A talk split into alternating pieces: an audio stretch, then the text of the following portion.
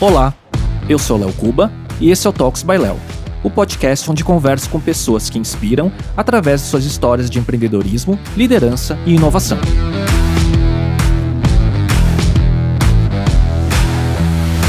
Nesse episódio, eu conversei com Inchie, um dos pioneiros do e-commerce no Brasil e o principal especialista em inovação em startups de tecnologia entre o Brasil e a China. O In fez parte do time que iniciou o Submarino em 99 e cofundou suas startups como a Baby.com.br. Em seguida, atuou no desenvolvimento de empresas chinesas como a Xiaomi, a AliExpress e a Kuai, e atualmente lidera negócios de live e social commerce. Conversamos sobre os modelos de negócio no e-commerce e por que ele acredita que o live commerce é um formato revolucionário e que ainda está na infância no Brasil. Estamos começando o episódio 52 do Talks by Léo no YouTube no Spotify, direto do estúdio da Pod Factory em São Paulo. E hoje eu vou falar com um dos maiores especialistas em e-commerce no Brasil. Ele é co-head da O Brasil, plataforma de live commerce pioneira por aqui, e também sócio da Chinovation, meu amigo Encher. E obrigado por ter aceito o convite de vir conversar comigo de novo.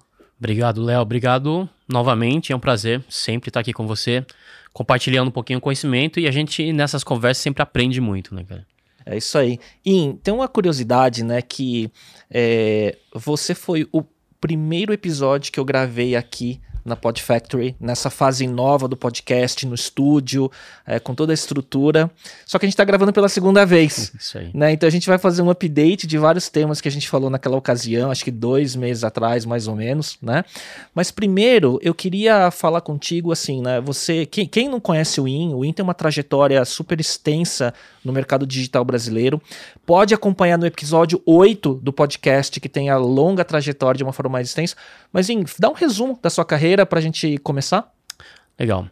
Léo, comecei no, no, mercado de internet, basicamente no início, né, principalmente em e-commerce. Minha carreira é muito pautada em comércio eletrônico. Né? Participei do startup do Submarino, que foi em 99, e que, de certa forma, deu origem e foi a base do desenvolvimento do meu trabalho depois. É, na fase atual que a gente está vivendo, que começou em 2010, 2011, né? Todas as grandes empresas foi desse período, né? Eu fui cofundador de um e-commerce chamado baby.com.br e que eram produtos de bebês B2C. Logo depois, criei um B2B e aí a gente vai falar um pouquinho dessas, desses modelos de negócio diferentes, né? Chamado Forvets, que é um e-commerce uh, de produto pet para uh, nos canais de distribuição. Ao invés de vender pro, direto para o consumidor final, era para vender para pet shops, clínicas, etc. E depois dessa experiência, eu fui para Xiaomi. E aí foi, foi, quando comecei, de fato, a mergulhar no mercado de internet, de tecnologia da China. Eu sou descendente chinês, mas até então só tinha trabalhado com empresas ocidentais, né, no Brasil, basicamente. E depois da Xiaomi, começou essa fase que eu tenho atualmente, é, desenvolvendo projetos de internet, tecnologias ligados à China. A Innovation surgiu muito dessa percepção de oportunidade das empresas demandando mesmo, e a própria O também uh, surge muito na experiência no que foi desenvolvido no mercado chinês de tecnologia, Léo. E aí, In, a gente já vamos de trás para frente, né? Hoje uhum. você é co-head da O, né? E quem não uhum. sabe, O são cinco Os. Cinco letras O né? Uhum. E, e é O5, né? Uhum. E você trouxe a plataforma para o Brasil, foi um dos pioneiros, né? Você já falava, acho que por conta dessa sua investigação do mercado chinês e como uhum. você mesmo disse, né? A partir uh, da Xiaomi, o uhum. seu nome, que já estava no mercado digital, ficou muito forte em relação à conexão com o mercado da China, uhum. né? E, e aí você acha que começou a ver as tendências, live commerce surgiu na China de uma forma muito grande, né? Uhum. E aí você foi um dos pioneiros em trazer o formato e uma plataforma para cá. Então fala um pouco sobre o que é a O, uhum. né? E como que vocês estão hoje aqui. Legal. A O é uma empresa que nasceu na Inglaterra. Um dos sócios uh, foi esse CMO da Wish, que é um grande e-commerce cross-border também.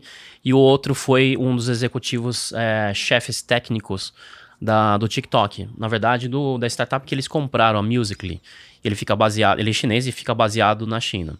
Então a empresa surgiu juntando essa, essa expertise de lives, de vídeo, de transação, porque o TikTok é um dos grandes players de live commerce na China.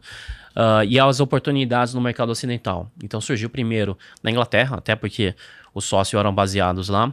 E depois veio para o Brasil, uh, eu junto com outro sócio, o Eric, a gente trouxe numa parceria com a B2W, atualmente americanas. Muito olhando também essa experiência. E, Léo, acho que de, no final das contas, é, a China, e por uma sorte talvez, né, por ser descendente chinês, eu tive a oportunidade, quando eu estava começando a entender que precisava olhar além dos modelos de negócio tradicional, tradicionais de compra e venda, porque e-commerce não deixa de ser isso, né? Comprar e vender produtos só que por um canal online, quando a gente fala de modelos tradicionais. E eu via muito o quanto era difícil, custo de aquisição alto, você é do mercado digital, você acompanha tantos anos, principalmente marketing digital. Ao longo dos anos, é, o custo de aquisição explodindo, é, as margens não necessariamente aumentando, pelo contrário, né, concorrência maior, então espremendo muito o varejo, tanto físico quanto online. E aí foi começar a tentar entender quais eram outras oportunidades. Comecei a. E a Forvets veio muito disso, né? De um B2B. Entender se o dinheiro ou a sustentabilidade do negócio estava em outras partes da cadeia de distribuição, não na venda para o consumidor final, mas na venda para outras empresas. E são parentes, né? nesse, uhum. naquele momento, né, começo dos anos 2010, uhum. onde uh, os principais players de e-commerce de verticais, né, então na área de moda, uhum. na área de pets, be bebês e tudo mais, começaram a surgir, ganhar atração, né, era um jogo de jogar dinheiro no marketing para aquisição. Exatamente. Né? E uhum. isso foi o grande problema de inflacionar todo um mercado e de, de, de, ter uma dificuldade em criar sustentabilidade e que derrubou muitas empresas pelo caminho, né? Exatamente. A própria Baby, a Baby.com.br, que é uma empresa onde eu fui cofundador, passou por isso. A gente estava no setor de bebês, que estava mal nascendo, e já tinha três grandes players. Além da Baby, existiam outras empresas é, uma BB Store, que era uma nacional, né, que já tinha uhum. surgido, uh, também levantado dinheiro de capital de risco, e outra ligado ao grupo Rocket. Então é eram três empresas, a Tricai. Três empresas, três startups, somando o capital levantado, ultrapassava 80 milhões de dólares uhum. é, para um mercado que estava nascendo. Então, a guerra de, de, de, de preço, guerra de, de, enfim, de todos os sentidos, era muito intensa, porque tinha muito dinheiro. Uhum. As empresas podiam se dar o luxo disso, né? E aí a gente foi percebendo o quanto aquele modelo tradicional era precário. Porque, na verdade, assim, a gente estava com custo de aquisição muito alto, parcelando muito, né? Ainda o Brasil ainda Que é uma período... característica do e-commerce brasileiro, junto uma, com uma questão de frete exatamente, e um território exatamente. continental também, Esses né? três pontos, né? Então, custo de aquisição alto, frete ineficiente no Brasil ainda e o parcelamento. E naquele período, ainda a gente estava vivendo parcelamento de 10, 12 vezes super comum. Depois, uhum. ao longo dos últimos anos, é que foi uh, se norma normalizando para seis vezes. Atualmente está nessa faixa, tá? uhum. tá? Mas ainda é uma prática muito comum. As pessoas é, levam em consideração tanto frete grátis quanto a quantidade de parcelas, né? Uhum. Então isso cria uma guerra é, comercial muito forte naquele período, né? E aí foi buscar outros modelos e aí a Forvets veio nisso, tentando entender e aí percebeu o quanto as cadeias de distribuição são desorganizadas no Brasil, né? Mesmo o setor pet, que, que já era grande, eram, se não me engano, 15 bilhões de reais naquele período, eram cerca de 200, 200 fábricas fornecedoras de uma forma geral, uh, tentando atingir 40 mil pet shops. E era uma bagunça. E a gente foi percebendo isso. E depois foi perceber que a China nos mostrava muitos caminhos diferentes. É, muitos caminhos, tanto de compras coletivas, que a gente chegou a ter, depois eles começaram a desenvolver outros modelos. É, muito em, em um negócio que está muito em voga agora, direct consumer, né? uhum. D2C também começou a explodir no mercado chinês, marketplace. Tanto de marcas nativas que surgem Exato. nesse modelo, como de marcas tradicionais mudando o canal de distribuição para ir direct é. consumer, né? Então, se a gente pegar, for listar tudo, deve ter 15 modelos de negócio diferentes, que alguns ganharam mais tração que os outros, uh, mas em uma boa parte se, ou se originou ou ganhou força no mercado chinês. E aí eu reputo muito a questão da, de como o mercado de e-commerce na China começou a ganhar força. Os grandes players não nasceram de players de varejo. Hum. Então no Brasil, tirando o Mercado Livre, que é o número um uh, disparado aqui no nosso mercado, os outros players têm relação com varejistas tradicionais. Uhum. Então traz toda a bagagem, todo o legado, todo o modelo, cultura, modelo de negócio. E, só que no mercado chinês não era isso. Então os principais players vêm é, de background de empresas de tecnologia. Então ele tem liberdade para desenvolver os seus próprios modelos de negócio, Léo. Mas aí é um cenário na China que até você me falou uma vez que tem a ver também com outras frentes que é, é engraçado como a China pulou etapas, né? Uhum. De, de, de, de, quanto mais ela foi se desenvolvendo e, a, e se abrindo para o mercado, até meio de pagamento, né? Você falou Isso que é. eles pularam, né? De, de dinheiro, uhum. não passaram pelo cartão de crédito físico e foram direto para o mobile payments, né? Exatamente, é. Então você tem uh, uma... Lá, a China viveu, é, a gente pode chamar de uma tempestade perfeita. Uhum. Todas as condições foram criadas naquele momento e se juntaram para criar um negócio absurdamente é, é, diferente do que existia em qualquer outro lugar do mundo. Uh, não existia o legado, como você está falando, então, no, no, no, final da década de 90, principalmente, e aí o enriquecimento da classe média chinesa, enfim, um monte de gente consumindo, só que ele não tinha uma estrutura tanto de varejo quanto de meio de pagamento, até de internet de qualidade. Então, no, no, no meio, nos meios tradicionais, né? Então a gente está falando de lojas físicas. Mesmo com varejistas internacionais grandes, como Walmart, Carrefour, Uh, você ia nas lojas, eram horríveis. Então as pessoas não tinham muita fidelidade. E aí, uhum. quando começaram a ter serviços melhores de compra online, eles conseguiram ir direto. Meio de pagamento, a mesma coisa. Os bancos chineses, maior, maior, a maioria esmagadora, é, estatais, prestavam mais serviços para empresas. E aí os consumidores, os usuários não tinham bons Totalmente, serviços. E, e muito desbancarizados, né? Desbancarizados e serviços horrorosos. Eu lembro, é, apesar que tem uma característica interessante, os bancos a, ah, abrem quase, se não me engano, sete dias por semana lá na China. E mesmo assim são horríveis. Uhum. E, e as pessoas começaram a ter dinheiro, não dava para ficar todas as vezes levando um monte de dinheiro para comprar um carro, comprar uma geladeira, como eu presenciei várias vezes. Então eles falaram, precisamos usar meios de pagamentos mais modernos. É, o cartão de crédito não teve uma aderência tão grande naquele período, eles saltaram diretamente. Então, todos esses, é, o que a gente chama de leapfrog, né? Teve salto de tecnologia. Isso é muito parecido com o Brasil. Então, nesse aspecto, e aí não é um aspecto cultural, mas de maturidade do usuário de mercado brasileiro é muito parecido. Então, também, apesar de a gente ter um varejo super sofisticado, a gente também tinha serviços muito precários. Uhum. Em outras áreas, meio de pagamento, a gente sempre fala, né, dos desbancarizados no Brasil, ainda Uh, é um segmento muito uh, que muitas empresas tentam explorar, o serviço de internet. Talvez internet seja o mais, uh, o mais óbvio disso. Então, uhum. quando a nossa a esmagadora maioria da nossa população foi usar a internet, já foi direto para o mobile. Pequena parte dessa população usa ou chegou a usar via desktop ou até notebook, foram direto para o celular. É, também com a, com, com a popularização de, de, de, 4G ou Wi-Fi por todo lado, né? Uhum. A gente, você vai no shopping, qualquer lugar tem Wi-Fi, né? Agora, quando você vê né, o fenômeno, por exemplo, do live commerce na China, que é um que é gigantesco, né? Os principais é, streamers, os principais uh, influenciadores que estão no meio e faturam né, com, com o formato. Como você compara é, hoje, com a sua experiência, o nosso estado de maturidade no Brasil para esse formato? Uhum. Porque, por exemplo, né, eu acho que o live commerce ele, ele veio numa crescente ao longo da pandemia, né? E não necessariamente em plataformas, né, que você tem end-to-end live, live commerce, né? uhum. né? Você às vezes tinha uma live no YouTube que tentava uhum. levar para uma, uma plataforma de e-commerce através de uma, de uma transmissão ao vivo de entretenimento e tudo mais.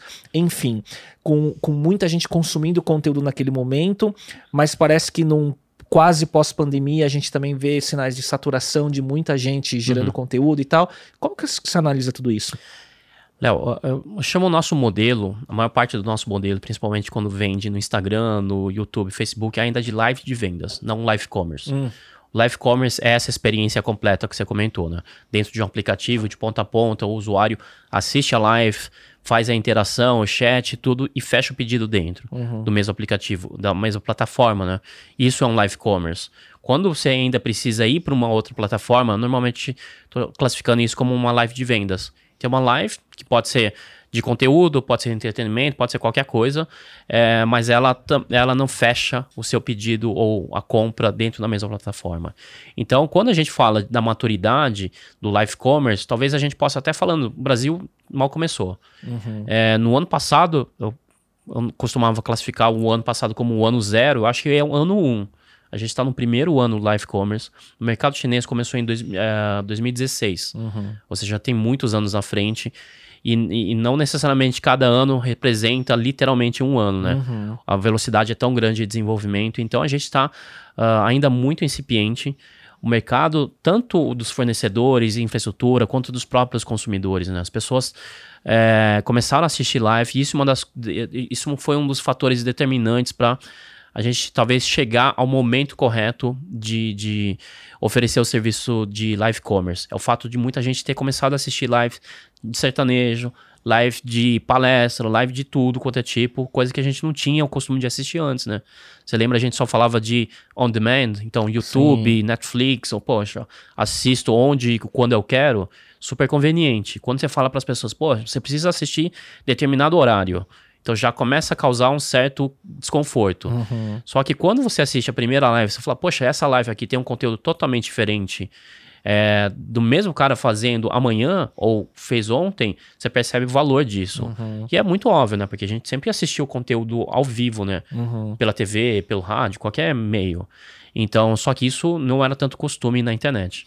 E eu acho que quando a gente vê isso, ele vem também é, o assistir ao vivo, né? É, versus on demand, eu acho que ele, a gente vê também com o crescimento de streamers, né? Então, Exatamente, que são. É. Aí, todo mundo que eu falo, né, sobre, sobre isso, eu falo assim: os streamers ou live para live commerce são bons gestores de comunidade. Uhum. Né, que tem esse componente do ao vivo da interação, né? Exatamente. E no mercado chinês, o, o, o mercado de stream uh, de fato, ele é o que ajudou a impulsionar o live commerce. Uhum. Porque também antes, não, assim como no Brasil, não existia tanto costume, só que começaram a surgir muitas plataformas de transmissão ao vivo. Uhum. E aí, tanto de conteúdo de entretenimento, quanto de educação empresarial, mas principalmente esportes, esportes uhum. eletrônicos. Quando esse negócio virou mainstream de massa, e as pessoas começaram a assistir, então não era mais o, o, jovem, não era mais a criança, não era mais o gamer só. As pessoas começaram a assistir. Aqui no Brasil foi muito mais de conteúdo, de show que nos ajudou a construir Sim. esse comportamento. Lá na China foi muito de games.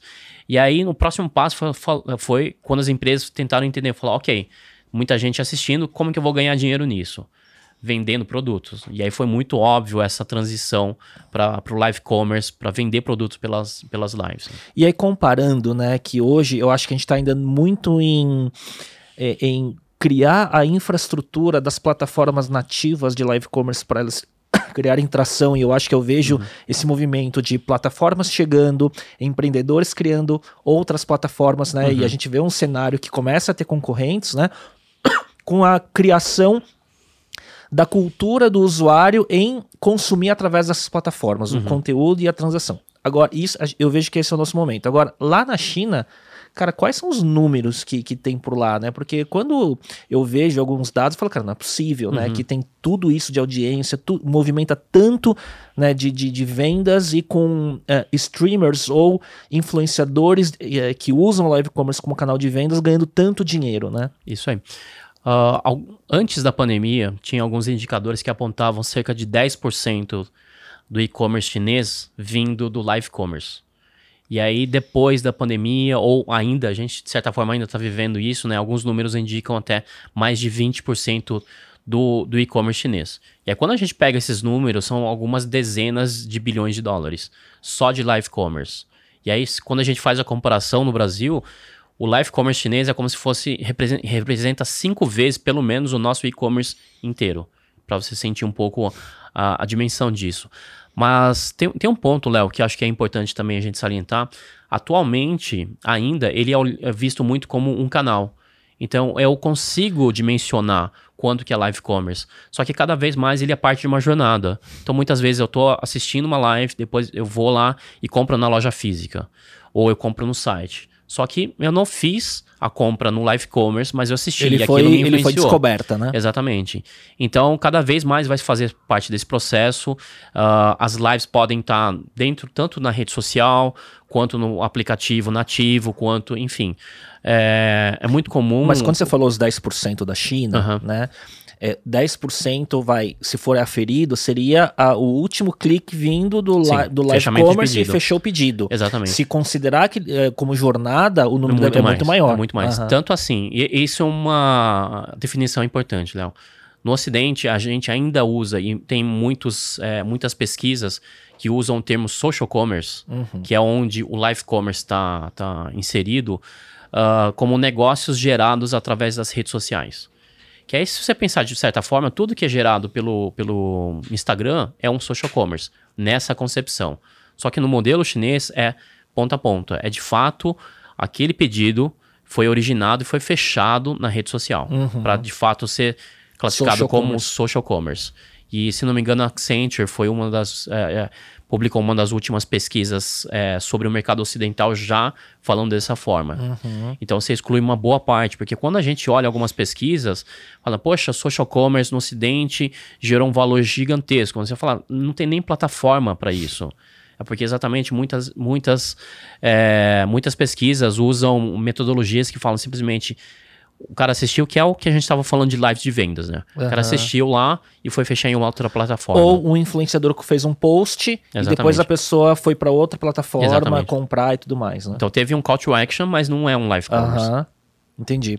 E, e aí, voltando a falar dos números, né? Eu sei Isso que você, ah, você trouxe até exemplos pra gente falar Exatamente, sobre, aham. né? Como que é essa dimensão que tem lá? A gente tem um vídeo aqui de um. ah, na época, ele era o segundo host em número de, ah, de volume de venda ah, que ele gerou. Vamos chamar assim, o GMV, né?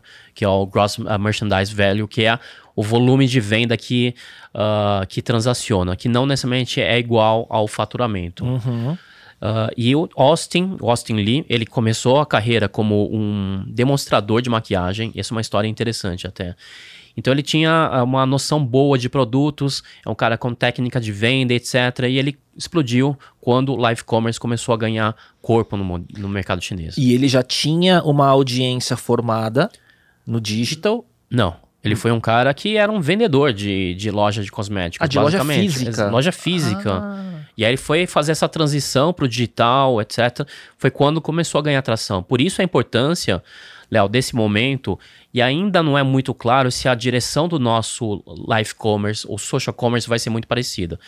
É, os influenciadores terem as suas próprias contas nas plataformas de social commerce e de live commerce. Na maior parte das plataformas que existem no Brasil, tirando a O, inclusive, é, quem faz a live não tem a sua própria conta. Então você não tem como seguir essa marca. Então quando ele for fazer uma nova live, você não necessariamente sabe. Uhum. Entendeu? Então, quando o Austin começou a ganhar corpo, e é o que você falou naquele momento lá, uma das grandes características de streamers atualmente é começar a conseguir gerar sua própria comunidade, você tem que ter a ferramenta para isso também. A plataforma tem que estar preparada. As plataformas de live commerce no Brasil ou no Ocidente, de uma forma geral, não estão preparadas para isso. Elas são só de live de, de, de vídeo. Ela não tem um componente social atrelado. Tá? E aí, como na China é muito comum isso, então o Austin começou a fazer as próprias lives, as pessoas começaram a seguir, gostaram muito dele, e ele começou a criar uma massa de seguidores enorme e virou um dos principais streamers no mercado chinês. Agora, então o que você está falando é, ele, ele, a experiência dele era como um demonstrador de cosméticos no mundo físico. Aham. E basicamente ele construiu a audiência nesse formato já de live social commerce. Basicamente isso. Já, já, nesse modelo. Porque no final das contas, assim, ele, come, ele, ele trazia expertise de produto e também um carisma, empatia, técnicas de venda para uma, pra uma live. Que é diferente quando a gente fala de um influenciador que traz um, uma- um conjunto de skills diferentes. E que normalmente pode ter uma audiência, mas não pode não vender bem. Pode não vender bem. Você já deve ter tido essa Sim, experiência. a gente teve bastante dessa experiência, não só na O, mas as plataformas de uma forma geral, você consegue perceber isso. O influenciador no Ocidente, ele tem uma característica de criação de desejo, um branding. Fazer branding, não fazer vendas. E o brasileiro, de uma forma geral, não gosta também de ficar vendendo. A gente, Tanto que é, a profissão de vendedor é sempre Sim. menosprezada, né? Exato. Ah, então falar, falar, poxa, compre agora, vá lá, falar descontos, ninguém gosta muito de fazer isso. Então os nossos influenciadores têm uma certa dificuldade para fazer essa migração.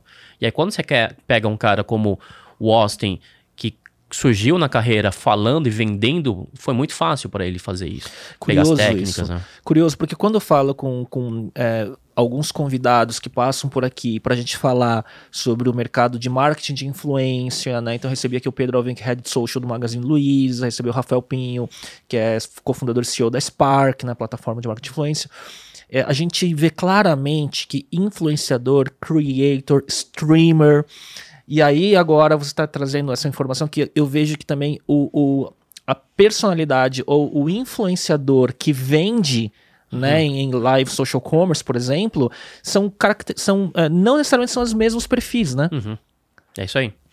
Ele, na verdade, assim, uh, as lives podem ter características diferentes, mas depende muito do produto e do seu público. Entendo. Tem alguns, algumas situações podem caber muito bem alguém que só vai fazer uma um, uma live não tão vendedora, não tão hard sell. E às vezes uma grande celebridade que está numa live de vendas, uhum. ele pode ter muito mais um papel de construção de awareness na jornada. Com certeza. Né? Uhum. E que depois, no, dentro da estratégia, um outro ponto vai ser o, lugar, o, uhum. o, local de conversão. Exatamente. Por isso que é importante, quando você vai fazer uma live, entender o que, que você quer.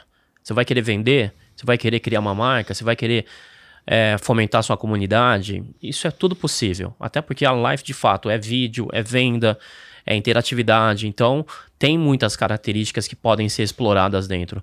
É, o que é importante é conseguir ter uma ferramenta que meça os KPIs para você poder é, saber o que vai, o que, que, o que você vai acompanhando. Né? Vamos falar do Austin? Vamos lá. Então, eu vou colocar aqui na tela. Okay. É... Vamos ver se vai dar certo aqui essa manipulação de conteúdos aqui. Quem uhum. tá no áudio não tá vendo, quem tá no áudio vai pro YouTube para ver uhum. é, esse trecho. Então, fala pra, pra gente o que, que a gente tá vendo aqui. Então, o Austin, aqui então é uma tela de um aplicativo de live commerce. Esse aqui é o Taobao Live. Pertence ao grupo Alibaba. Então, você pode ver uh, que é um formato vertical, diferente do que a gente está acostumado quando a gente assiste na TV. Isso já começa a trazer características específicas. Você sente uma proximidade desse cara. Não é igual quando você está assistindo a TV, o cara está lá atrás, está atrás de uma mesa, tá um negócio super frio. Então, no primeiro ponto, live social commerce, necessariamente para ter boa conversão, a gente está falando em mobile. Mobile, certamente.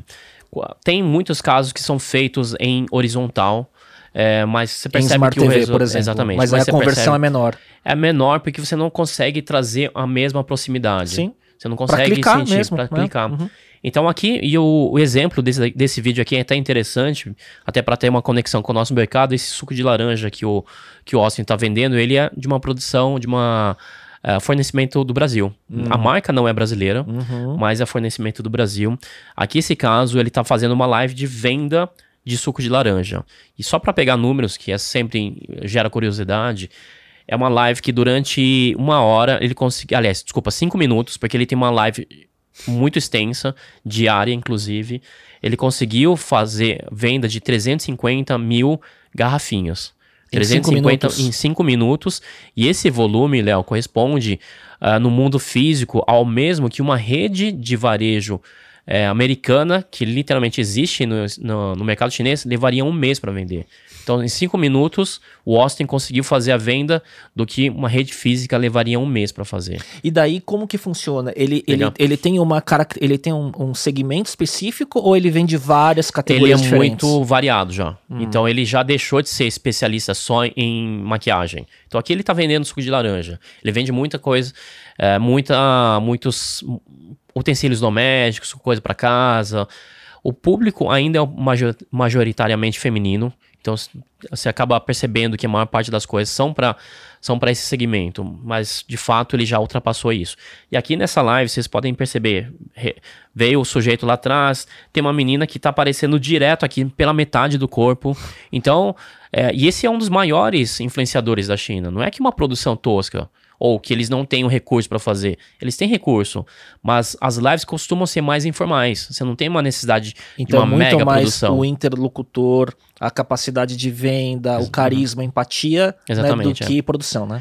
Mas você tem também, ao mesmo tempo, lives gigantescas de show. Então aqui a gente pode chamar uma live de venda direto, uhum. que tá uma coisa muito mais simples, ele tá falando das características. É que aqui nessa tela não aparece, Léo, mas quando a gente está falando no aplicativo, tem um botãozinho lá para clicar, tem um botãozinho da vitrine, tem uma série de interações. Aqui é só o vídeo direto. Uh, tem a quantidade de pessoas que estão assistindo. Normalmente o Austin consegue juntar milhões diariamente, milhões de pessoas Nossa. nas suas próprias lives. Ele faz lives que duram 3, 4 horas por dia. Então é uma carga intensa de, uh, de trabalho, mas sempre trazendo, e eu gosto muito de, de enfatizar isso. Os influenciadores, os hosts, esses apresentadores, eles são curadores. Uhum. Ele tem que selecionar o produto. Ele tem que aprovar o produto. Não adianta você chegar com muito dinheiro pro cara e falar: olha, vem daqui e o meu produto é uma, é, é, não é bom, mas. Essa é a credibilidade pagando. dele. Exatamente. Né? Ser um bom curador, né? Exatamente. Até porque o próprio Austin, inclusive, ele foi um, um, um exemplo disso. Uh, ele foi talvez o maior exemplo de um produto que teve defeito durante a live. Se não me engano, era uma panela uh, que, dessas que não grudam. Aí ele foi lá faz, cozinhar alguma coisa e a panela quebrou, o cabo quebrou no meio da transmissão, ao vivo, com milhões de pessoas assistindo. Então ele sentiu isso na pele. Uh, e aí ele falou: não, não dá para vender qualquer coisa. Olha, então, tem, então foi pela necessidade, mais pela necessidade do que uma, uma visão estratégica. Depois eles perceberam, a gente precisa testar. Então, o próprio Austin, depois a gente vai ver alguns números, a Via, que é o número um, era o número um até alguns meses atrás, porque teve um, alguns casos de fraude, enfim, é uma coisa completamente alheia ao mercado. Mas havia é, algumas reportagens indicam que ela tem 500 pessoas da equipe só para testar produto. Nossa. Então, assim, a preocupação não é só produção, é produto que vai ser mostrado é de qualidade é de origem, enfim, coisa desse é jeito. É muito curioso, né? Como são outros skills e outras tarefas, né? Nesse, é, nesse segmento de influência, vamos dizer assim. Exatamente. Né? Então, quando a gente está falando de uma live dessa, provavelmente ele está mostrando 20, 30 produtos por dia. Então, é diferente quando a gente pega um influenciador, que cada campanha que ele faz tem mais cuidado, etc. Aqui, você tem que olhar no detalhe, porque pode passar batido essa quantidade tão grande de produtos, né? E aí temos números, né? Alguns números. Coloca aí, por favor, Léo. Então, aqui só para vocês verem, isso aqui é uma tabela que foi gerada em agosto de 2021. Então, já tem uma, um certo período. E, a, e o valor é, de GMV, que é o valor de vendas gerado por, pelos 10 primeiros uh, influenciadores chineses, KOLs, que eles chamam lá, Key que é o Key Leaders. Opinion Leaders. Uhum. Que, inclusive, eles posicionam de uma forma diferente influenciador. Uhum. Que é muito o que a gente está falando aqui. O cara é um curador, uhum. mais do que um influenciador que é meramente pago. Então, só para ter uma perspectiva, então a Via, que é essa menina que a gente está vendo aqui, uh, que até alguns meses atrás ela era número um, durante o mês de agosto de 2021, ela gerou 550 milhões de vendas em, por live commerce. Em dólar. Em dólares, em dólares. E o, e o Austin, ele tá em quarto. Peraí, 500, meio bilhão de meio dólares. Meio bilhão de dólares. Em um mês. Em um mês de, de GMV, no de caso. GMV. De uma de uma influenciadora. influenciadora. exatamente. Caramba. E aqui o Austin, em quarto, 320. Ele era o segundo. E ele caiu para quarto, coitado. Sempre falo assim, coitado. O cara só gerou 320. Que curioso. E, e aí eu não sei qual é a métrica, mas havia com 17% de percentual de todo o mercado. É exatamente, de, de isso commerce. que eu queria te chamar a atenção, Léo. Os 10 primeiros somados representam mais de 50% do mercado. Ah. Então, isso é uma característica que é difícil falar se vai acontecer exatamente isso no Brasil. É isso que eu ia te perguntar é, com, suas, pela, com seus é, testes. Talvez pela. Mas não é só uma questão dos testes, mas é muito mais pela plataforma. Hum. Aqui são. Lá na China são três grandes plataformas que concentram tudo. É, boa parte, mais de 90% do e-commerce na China são em marketplace. Então a concentração dos canais é muito grande. Aqui no Brasil a gente tem os varejistas médios, os varejistas regionais, as plataformas, redes sociais, é, que todo mundo está tentando fazer. Talvez em alguns anos, seis anos, a gente possa ver um cenário parecido. Não sei se numa concentração tão grande. É a concentração tá ligado à característica da distribuição de plataformas e do plataformas. comportamento pré-live Exatamente. É. Porque aqui, inclusive na China, o que é acabou acontecendo é que os principais é, influenciadores, os KOLs, têm exclusividade. Então, a Via você só assiste em determinada plataforma. O Austin só Entendo. em outra plataforma. Igual então, a gente vê de streamers, né? Que são exclusivos sim, da Twitch exatamente. e por aí vai, né? Streamers de games tem mais isso, né? Uhum. É, influenciador não tanto, né? O cara tá no Instagram, tá no, sei lá, qualquer outro Facebook, apesar de ser sim. mais uma empresa, mas não tem muito dessa exclusividade. Então, as plataformas de, de, de streaming, de uma forma geral, e de live commerce na China tem isso. É muito legal isso, cara. E assim, é e não necessariamente o que vai acontecer aqui, né? Fala um pouco do que, é, uhum. do, seus, é, do que você experimentou já por aqui para fazer essa é, indo de, de meio bi para a realidade do mercado brasileiro, né? Como que, como que você vê o nosso ponto de maturidade? Eu acho que a gente está começando. A gente está, como eu tinha comentado, no momento 1, um, tem muita gente fazendo lives no Instagram, pequenas empresas, indivíduos vendendo produtos, ainda de uma forma muito simples, mas o que é importante é que eles estão fazendo lá. Estão uhum. aprendendo, estão testando, estão apanhando, muita gente faz, vende, não consegue entregar, mas é um problema, são problemas naturais decorrentes de quem está tentando fazer. É, e só que quem faz no início, e principalmente quando está em rede social, pode juntar mais público, pode ter mais seguidores. Aí isso se torna um diferencial. Você acha que quando uh, TikTok e Instagram aqui no Brasil virarem a chave para serem a plataforma end-to-end para uhum. você fazer a compra, né, numa, numa transmissão de live commerce, você acha que isso vai mudar o jogo? Muda absurdamente, Léo, porque é onde já estão concentrados uma boa parte da audiência, audiência jovem, que tem disponibilidade também, e são plataformas, principalmente TikTok, que já transacionam dinheiro. Uhum. Então, se você entra lá, você assiste alguma live, você quer do, dar dinheiro, você quer recompensar, já tem as carteiras eletrônicas, pessoas dando, dando dinheiro. Então, transacionar no TikTok é muito natural. No Instagram, não. Instagram Sim. você não tem isso. Uhum. Então, são plataformas quase nativas fazendo transação de dinheiro. Então, do cara é, é, ele comprar um item digital ou doar ou dar dinheiro para algum criador para ele comprar um produto que esse criador está recomendando é muito fácil. Sim. É muito mais próximo do que criar um comportamento de compras, uma plataforma que é só de branding. E quando você compara com as outras plataformas que surgem nativas para live commerce e tudo mais, mas que não tem a audiência, uhum. né, que vem com uma grande rede social, por exemplo, para virar essa chave, como você vê o futuro? Você acha que vai ter espaço? E aí, óbvio que eu tô você liderando uhum. a, a O, né? É, pode estar enviesado para, né, com relação uhum. à resposta, mas como que você vê é, essa, esse poder de competir quando isso acontecer?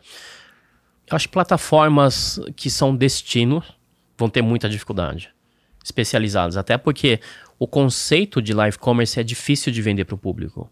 Então, o que, que eu falo para ele? Eu falo que uma plataforma onde você vai assistir alguma coisa, para aprender, para se divertir ou que você vai comprar.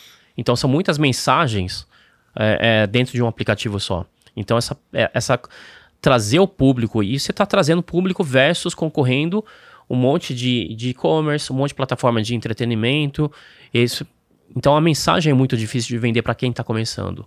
Então a tendência é que isso acaba se concentrando nos lugares onde já, onde já tem audiência. Então o que eventualmente pode acontecer é, eu tenho um e-commerce eu tenho um app, eu sou um. Um, um dos grandes players. Um dos grandes, ou sou um médio. Hum. Mas aí eu integro essa funcionalidade na minha plataforma. Entendo. Entendeu? Então ele vai ser muito mais como feature ou white label para destinos existentes uhum. e o jogo também das grandes redes sociais virando a chave, né? Exatamente. Legal. É, indo para outro é, outra vertente das grandes inovações que estão acontecendo no e-commerce, né? a gente acaba de sair de um VTEX Day, né? A gente, de acordo com a data da gravação aqui, uhum. isso foi na semana passada, né? Que acho que celebra né, esse momento de, de evento presencial de grande magnitude que foi, com uhum. Lewis Hamilton também fazendo keynote e tal. É, e você estava lá, uhum. né? O que que, o que que você viu lá de, é, de grandes tendências ou basicamente foi um grande, muito mais um evento para o mercado se reencontrar né, e, e celebrar talvez uhum. um momento e tudo mais. Você viu coisas novas que seria legal é, compartilhar? O, o próprio Life Commerce é, teve uma, uh, um destaque maior do que eu esperava, do que eu imaginei que fosse acontecer. Acho que um pouco de viés do, da própria Vtex que lançou a ferramenta, então eles também gostariam, mas o fato também de algumas marcas já estarem fazendo. Então já não é só uma, um fornecedor ter a tecnologia, tem players que já têm esse resultado. Mas acho que o, o principal ponto foi um pouco disso que você falou, Léo. É, foi, um, foi um momento do mercado se reencontrar, foi o primeiro grande evento presencial do mercado, do mercado digital, digital né? de internet e digital de uma forma geral, né? Porque a gente nem do uh, nem dos outros segmentos a gente ainda não tinha visto, né? Uh, com uma atração tão grande quanto o Lewis Hamilton, né? Ele tinha literalmente é, competido no final de semana, ido para Inglaterra e veio para o Brasil. Praticamente isso, e, né? E o último foi o Obama, né? Em 19. Foi Obama. Né? Então passamos de Obama para Hamilton, é, né? Exatamente. Mas de qualquer forma, assim, foi importante. É, em termos de grandes tendências, eu diria que tem muito se falado na questão de uso de dados, que já, já é um tema que não é novo, obviamente, é, customização, mas a, as grandes ferramentas já estão postas, assim. Nada de muito diferente do que a gente já está acostumado. O que acho que de fato, e aí é, é, o meu viés, não só de live commerce, mas meu viés uh, uh, pessoal, é trazer esse lado de, desses outros modelos. Eu vi algumas empresas tentando fazer modelo, uh, ou que a gente tem visto, alguns de deliveries entrando, e aí delivery cada vez mais sendo considerado também e-commerce. Isso é uma coisa que eu sempre achei um erro tremendo. A gente fala, poxa, é, delivery de comida não é e-commerce, é muito separado, então esses mundos não se conversam muito.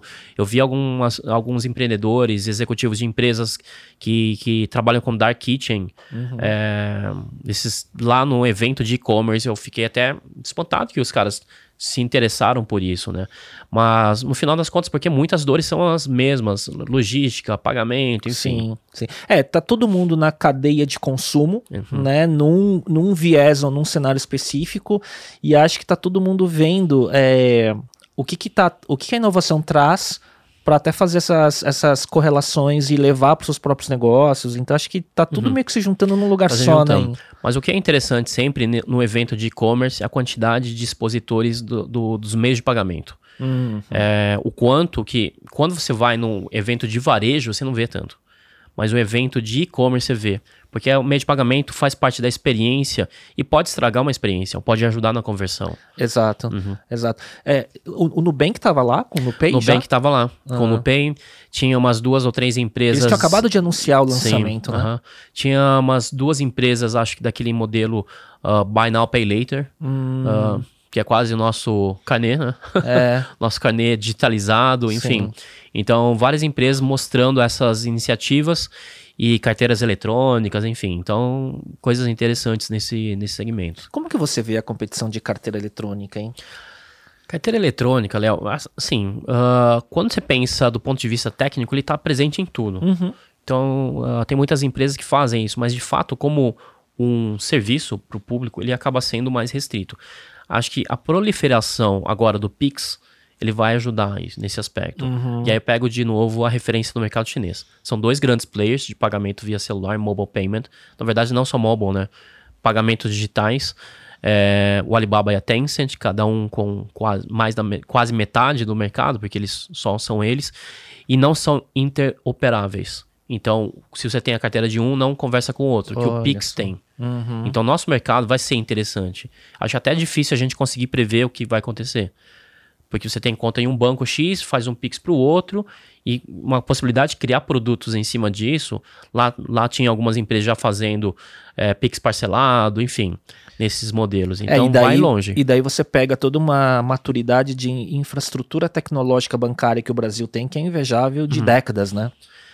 A infraestrutura técnica, sim. O que a gente não prevê são usuários, né? Sempre ah, cada vez inventando coisas diferentes. Né? Exatamente, para usar né, do que existe de meios né, para fraudar e por aí ah, vai, é, né? Do, do Pix lá, você deve ter visto algumas vezes as pessoas usando o Pix quase como SMS, né? Não, para você fazer é, bullying nas pessoas, Sim. né? Exatamente, porque ainda não tem um block list no Pix, né? Nossa, muito legal, muito curioso isso, uhum. né? Ou em quem que você, o que, que você destaca do mercado brasileiro, assim, quem tá fazendo um bom trabalho? É óbvio, né, falar de plataforma, a gente tá falando de VTEX Day, a VTEX, né, uhum. né, como, né, tendo aberto capital, crescendo globalmente, né? É, marketplaces, como que você vê o cenário? E por um outro lado, grandes varejistas uhum que principalmente vêm do meio físico e foram para o digital e cresceram muito, é, tendo é, valor de mercado reajustado, uhum. né, é, muito sendo falado sobre cenário macroeconômico, né, mas também tem muita gente falando que é por conta também, também dos players chineses, né, como uhum. Shopee, Shein, uhum. É, mesmo o crescimento de Alibaba AliExpress aqui, cross-border. Então, como que você vê um pouco de tudo isso, né? O, o que, que se destaca no mercado brasileiro, quem está fazendo um bom trabalho e essa competição aumentando uhum. no, no mercado como um todo? Acho que assim, a gente passou por um período de supervalorização, talvez, de alguns players. E isso, no Isso. mercado digital como um todo, né? Como um todo. A gente vê essa. Exatamente, é. A gente teve os IPOs, né, no Sim. ano passado, alguns grandes players de varejo, barra e-commerce, é, dos grandes também foram muito valorizados, o crescimento histórico, né, de alguns deles, então, talvez, você tem vários, várias questões, ajuste, talvez, caros demais, indo para um preço mais próximo de uma realidade, talvez, Sim. questões macroeconômicas, sem dúvida, a gente foi, teve um poder de, de, de consumo super achatado durante esse período da pandemia, por mais que a gente possa falar, poxa, é, o e-commerce foi acelerado, essa história toda, mas no final a gente depende muito do bolso, tamanho do bolso do consumidor. E quando a gente fala de aceleração da pandemia, é de curto prazo. O bolso do consumidor e a recuperação, principalmente, é de médio e longo prazo. A gente não sabe quando isso vai normalizar. É, mas, sem dúvida, assim, a questão do- dos asiáticos, eu vou colocar asiáticos porque a Shein sempre tem aquela, da- o Shopee, né? Shopee é baseado na- em Singapura, mas tem o seu pé na China. Mas Todo mundo acha que é- de uma forma geral. Sabe o né? que é curioso? Todo Ah. mundo acha que é tudo China, né? Quando você fala dos grandes Aham. players de e-commerce é, asiáticos, né? Então você fala de Shopee, Shein, Ali- Uhum. Alibaba Express, todo mundo acha que é tudo China. Mas assim, é interessante. A Shopee, ela é registrada, é uma empresa de Singapura, ah, mas o, o fundador é chinês. ah, os principais investidores são chineses. Tem a Tencent como um dos grandes investidores. E o modelo de negócio e as estratégias são, ah, eles chamam lá de do playbook chinês, né? Então é, é quase como uma empresa chinesa ah, destinada ao mercado internacional. Ela não está na China, mas todo o resto é. Tem uma plataforma nesse sentido. Mas certamente eles estão causando muito estrago em alguns setores específicos. A gente pode falar de moda, acho que talvez seja mais evidente, né? Eh, eu não sei se a ponto de impactar tanto. Tem uma história, obviamente, a mídia contando, o próprio mercado reagindo, sendo reativo a essa entrada, até porque no, no movimento defensivo, né? Você acha que é tá do ponto de tributação e tudo mais? a tributação, obviamente, isso é um impacto muito grande. A gente não sei mais nem quantos anos já tem essa história da, da, da isenção ah, das compras pessoais, né? Compras individuais pela internet. Isso é muito grande. Agora começou a crescer ainda mais com esses novos players, mas isso sempre existiu, né? Acho que começou a ficar mais evidente quando determinado começa a tirar um pouco da fatia. Mas essa questão dessa legislação ou dessa proposta, dessa nova regulamentação, ela não vem só contra os, o- o- essas plataformas internacionais, mas também a proliferação, Léo, de, de sellers nas plataformas locais que são ilegais. Então, pequenos vendedores, o cara tem uma empresa ou não tem uma empresa, tá vendendo pela internet, não tira nota. Ele vai regulamentar todo mundo, não só os players internacionais. Mas é, acaba sendo mais fácil, né? A gente atirar no cara que tá de fora, Exato. que tem uma história que talvez muita gente reaja negativamente, enfim. Mas fato é que não são só eles. Tanto que, é, talvez, acho que se não me engano, três ou três dos grandes players de e-commerce têm uma divisão de cross-border. Uhum. Então você vai lá no site do cara, tem lá produto chinês que você consegue comprar. Sim. Então sim. eles estão juntos lá também. E, e assim, né? O, o fenômeno. Assim, a gente fala player chinês, mas o, o formato, o modelo do cross-border, né? Acho que isso se consolidou de vez no Brasil, não é? Cross- o e-commerce nasceu cross-border, né, Léo? A primeira compra que você fez, provavelmente, a- pelo menos a minha, foi na Amazon, comprando nos Estados Que Unidos. ano? Ah, não vou lembrar, mas talvez 97, 98, talvez. Eu acho que eu comprei. eu, eu, eu tenho. Eu, eu já dei um searching. eu-. Porque eu, eu guardo e-mail desde 90 e tantos, né? E-mail wall, enfim. Você eu vou, eu é vou fazendo, acu- eu, eu vou fazendo back. Léo, sabe aqueles programas acumuladores? Você é de lixo digital. é, isso. é. Mas eu gosto de ter esse search, né? Ah. Então, eu lembro que acho que em 96 ou 7, eu Ah. fiz uma compra que era livro na época, né, na Amazon, de algum livro de negócio. E vinha uma cartinha assinada, obviamente impressa, pelo Aham. Jeff Bezos. É mesmo. É. aham. E, e alguns gifts, uns imãs da Amazon Aham. e tudo mais. Então, ela é uma época bem, bem interessante aquela. Eu comprei da Amazon e eu comprei da CD Now, Sedenal. né? que é, acho que depois foi comprado, não sei se pela Amazon sim, por alguém, sim. mas também era, ainda existia CD, né? É.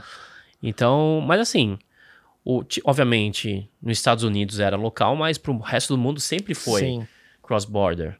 Só depois que quando se surgem os players locais. Então a, a questão do, do cross-border ela chama muito mais atenção por uma série de fatores, inclusive políticos, obviamente, é, mas de concorrência com os players locais. Não dá para falar que nunca existiu. Acho que em algum dado momento, até talvez durante um, um bom período, inclusive, o nosso e-commerce foi mais cross-border do que local. Uhum. Então, e assim, e a gente infelizmente também não aproveita as oportunidades. O Brasil poderia estar vendendo para fora. Fazendo do... o inverso, sem dúvida, é. sem dúvida.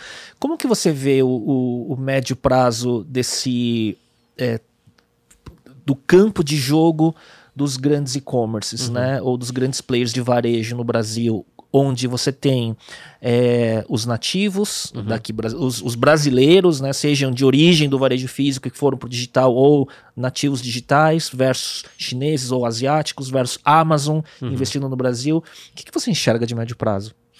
Eu acho assim, uh, talvez não mude tanto. A gente tem os, play, os, os grandes players já estão consolidados. São players que são fortes no online e no offline. A gente teve algumas alguns digitais que foram quebrando ao longo do tempo, teve físicos, você deve lembrar, uh, Ricardo Elétrico era um grande player, depois Sim, acabou ficou indo, pelo caminho. Exatamente. É. É. E os internacionais, agora os chineses começam a fazer barulho, mas a gente teve sempre a Amazon aqui, que não Nunca decolou. Nunca decolou. Por, Mercado menos, Livre é muito forte, né? Mercado Livre é muito forte. É, mas acho que com essa uh, uh, talvez com a melhoria das experiências de compra online e offline integradas, isso vai fazer uma diferença maior. E principalmente regional, Léo. Porque agora a gente ainda está no momento de, é, no, nos interiores, nos lugares mais afastados, ter uma experiência de e-commerce ruim, chega, demora para chegar. Quando esse mercado começar a ter um serviço melhor, uh, por mais que você tenha uma renda mais baixa, mas ainda tem aquisição de produtos, tem o consumo. Então você tem ou players regionais mais fortes no e-commerce ou os nacionais atendendo melhor. Se não me engano, foi hoje. Eu vi uma notícia do Mercado Livre se associando a, a, a Gol para aumentar a malha de distribuição em algumas regiões do, do norte e nordeste vão passar a ser um dia de entrega. É, vai fazer muita diferença. Alguns lugares que levavam cinco dias, dez dias. E aí, aí a penetração aumenta, Exatamente. a frequência aumenta e por aí vai, né? Uhum. Então, isso vai acontecer e as marcas totalmente digitais vão, é, acho que, aprof aprofundar a sua experiência, melhorar a experiência e entender melhor o consumidor. A marca digital aqui no Brasil ainda depende muito de Google, Facebook e de plataformas online. Sim. Quando é, é, os marketplaces se abrirem mais espaço para esses para esse fenômeno, a gente vai mudar muito a gente vai ter mais é, uma proliferação maior. Então, marcas que nasceram na internet, eventualmente vão para o físico, etc. É, e eu vejo esse, essa moda, né, da, de todo mundo falando, não, as DNVBs, as Digital Natives Vertical Brands, e aí vai direct to consumer, né, e, e colocam celebridades como, né, como sócias, né, no, no Media for Act, enfim, é esse, uhum. é todo esse fenômeno, né, mas por outro lado, o quanto disso às vezes é moda, porque não é trivial você converter né, a reputação, a audiência de uma celebridade endossando uma marca que é puramente nativa digital. Me parece que o CAC continua alto, né, principalmente quando você vê marca de cosméticos, uhum. né, enfim, muito nessa área, né, eu não vejo nenhuma marca brasileira é, deslanchando, quer dizer, tem exceções, mas não tem muita marca deslanchando, né? Não tem, acho que as nossas marcas digitais ainda são muito pequenas, assim, Principalmente porque ainda dependem de, como você está falando, de estratégias que são, são muito caras. Então as marcas digitais ainda estão nesse processo de conseguir um fundraising mais parrudo, ter mais grana, ter mais capacidade para expandir também. Então a gente ainda está no meio do caminho nesse processo, né? É, eu vejo, eu ve, eu vejo algumas empresas começando a falar, não, nós somos é, incubadoras de marcas nativas digitais, das marcas do futuro e tudo mais, mas eu não, sei lá, eu, às vezes eu acho que tem muito mais buzz do que consistência, sabe? Acho que nesse aspecto você tem assim, é, talvez a característica ou quanto esse influenciador ele vai ter o papel ativo de fato ou ele vai continuar como garoto propaganda tradicional. Uhum. Então você, Você vê passou lá... por isso, óbvio, num outro cenário, quando você tinha Baby, você tinha Angélica, Sim, né? a gente tinha Angélica. Ela, na verdade, quem entrou formalmente foi o, foi o Luciano Huck, mas a Com a Angélica Joá, é... né? Confundo, né? Exatamente. A Angélica era a nossa chief mom, que a gente chamava. Então teve isso, assim, o que, que a gente enfrentou na época, inclusive? Angélica, que era a figura, ela não era forte em redes sociais. Então a gente dependia da, Ela do- forte dos- TV. TV e dos canais tradicionais repercutirem ela junto com a Baby. O que não acontecia. Não acontece, né? A mídia, ah, o noticiário não fala o nome de uma empresa. Falava muito, ah, a Angélica se associou a um site de bebês. Qual? Então ninguém sabia isso. Ah, E no mercado então- muito menos maduro. muito menos enfim, maduro, é. enfim. Então, assim, o, pró- o influenciador, ou quem é ah, essa figura que vai promover, ela tem que ter a própria rede social muito forte. Sim. E não só ter a rede, mas ter o engajamento junto com o público e estar disposto a vender. E nem assim vai garantir. Não, nem assim vai garantir. E até porque também, de novo, naquela história dos influenciadores serem mais branding, né? Se você não. Se você de repente começa a fazer isso, muda um pouco o seu comportamento, o perfil de posts, pode também Você perde. causar. Exatamente. Você o perde público, audiência. é, ele pode ficar refratário a isso. Enquanto e alguém que de repente fez a vida inteira dessa forma, se você está vendendo outro produto, ok, é mais uma sugestão e as pessoas vão acei- aceitar naturalmente. Então, até essa transição, mesmo que alguém tope fazer, é difícil. Não dá para fazer de uma hora Exato. para outra. Né? É curioso, né? A gente tá falando aqui de marcas nativas digitais, usando influenciadores. Por outro lado, a gente vê empresas tradicionais, vou dar um exemplo, a Ambev, com iniciativas como o Zé Delivery, Uhum. né? E dando muito certo, né? Então não é porque você é uma nativa digital ou porque você é uma corporação mais tradicional que é garantia de sucesso ou de fracasso por Uhum. conta da sua origem, né?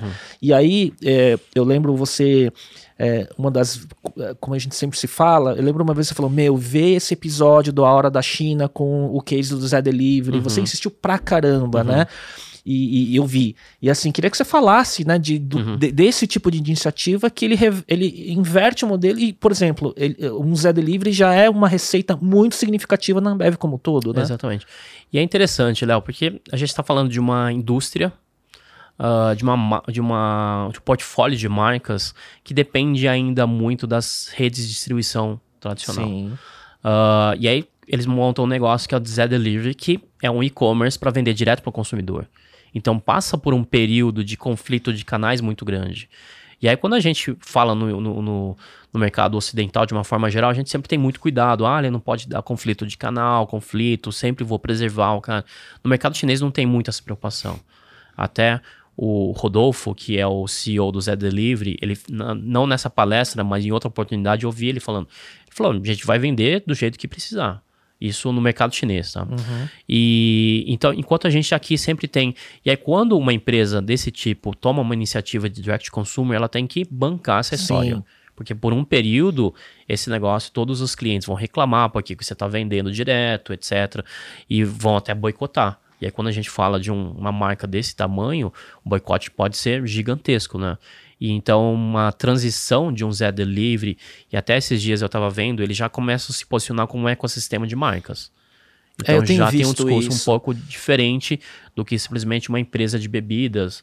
É, então, ele- e é interessante porque o o Rodolfo fala muito assim: a gente, nós somos quase como. Ah, eu não lembro exatamente as palavras, mas o, o ingrediente pra, de, de socialização das pessoas, né? A bebida alcoólica, a cerveja principalmente. Então, ele pode ser outras coisas, não só a bebida. Quer dizer, foi o ponto ele de partida, criou escala, agora você traz outras marcas. Traz outras marcas. Como E no aí você vai- B2B de Unilever, compre agora. Compre, compre agora. Né? Então, e, exatamente. Então, no Zé Delivery você tem outras bebidas, tem destilado.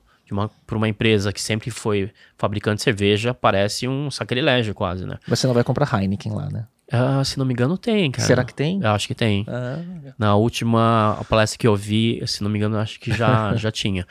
E então começa a mudar muito o perfil. Então as empresas têm que repensar. E aí o digital não é mais simplesmente vou vender na internet, não é só adicionar um canal.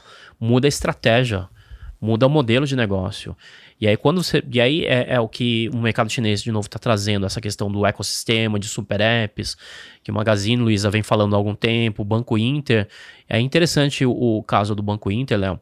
Ah, um banco digital que tem. Agora eu não lembro exatamente qual que é a ordem de grandeza. Aliás, o, o número exato, mas no marketplace de produtos que, que o Banco Inter tem, ele já gira um GMV de bilhões de reais. Que é um lugar que a gente acha que é um banco digital. E, então, e ele é um, já virou um dos grandes players de e-commerce. E a gente nem percebe isso. Então, essa questão dos ecossistemas, de super apps, gerar fidelidade, uh, o Zé Delivery se posiciona também como super app no setor deles, começa a se, começa a se uh, expandir no mercado cada vez mais e viram modelos possíveis. E aqui a gente não está falando de tecnologia, a gente está falando de estratégia. Sim, e, e, e, vão se formando diversos ecossistemas que alguns deles estão até abaixo do radar, né? Uhum. Do que uhum. todo mundo fala como inovação, como os grandes cases do que está acontecendo no Brasil, né? Mas quando você for ver, já se formaram, ganharam mercado, né? E, e porque é um mercado que você não vai ter diversos uh, players, porque até não tem como você ter aderência de um mesmo usuário em diversos uhum. ecossistemas diferentes. Né? Exatamente. Né? Uh, um que está se formando muito forte é de saúde. Então também ou planos ou empresas que tinham hospitais, cada um indo com sua. Assim, ninguém nasce super. Uhum. Então, o super app, ele nasce com uma base. Sim. E essa base tem que gerar frequência de relacionamento, tem alguma coisa que te interessa para você usar com frequência. E normalmente tem que ser dois ou três segmentos. E aí você vira um super app na vida do usuário e ele fica lá. E você fiel. vai horizontalizando a oferta, Exatamente. né? E aumenta a frequência ainda Exatamente. mais, né? E aí quando você percebe, você já tem um monte de informação do usuário, você já tem a carteira eletrônica dele, você já tem a vida dele, tem todo o, o profile, tudo que você sabe que ele consome. E aí você consegue criar um tipo de fidelidade que um, os modelos tradicionais não permitiam, né? É, e dado, fidelidade, é, que é o grande jogo né, dos super aplicativos, né? Eu fico imaginando quantos grandes players a gente pode ver daqui 3, 5 anos, né? E, e se isso não vai virar igual China, que são, sei lá, dois, né? Grandes ecossistemas. Aqui não, né? não vai ser igual. Uh, o nosso mercado, de uma forma geral, já era muito mais maduro uhum. nesse aspecto da existência de grandes empresas é, prestando serviço. Por mais que aquela hora a gente estava falando do nível de maturidade próximo, mas era melhor já do que a Sim. China.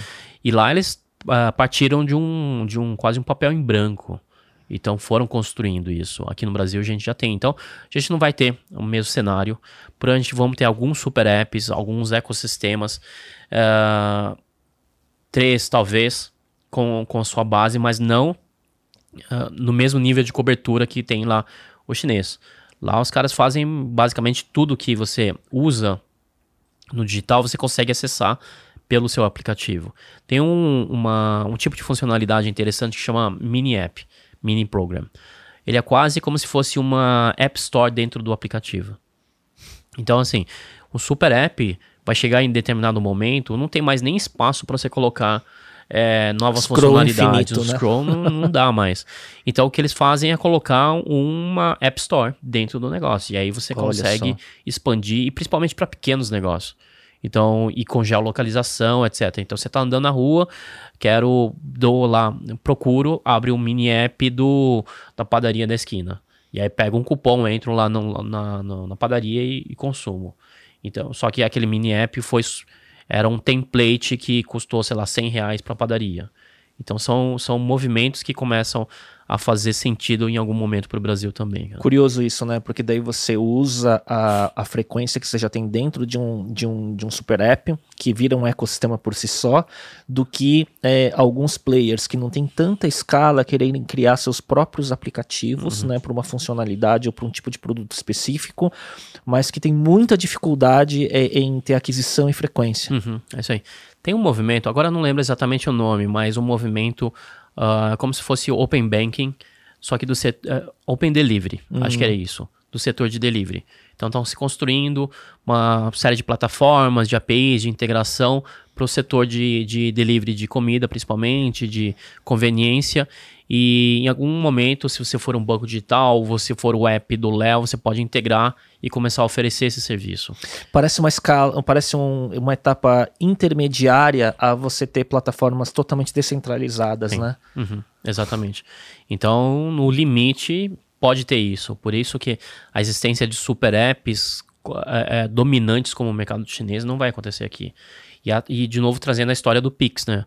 Porque lá você tem, talvez o domínio também está muito ligado ao meio de pagamento. Eu, não uhum. eu tenho que, eu coloquei dinheiro aqui já ou recebi dinheiro, tá dentro dessa wallet, tá dentro desse super app, eu preciso usar ele.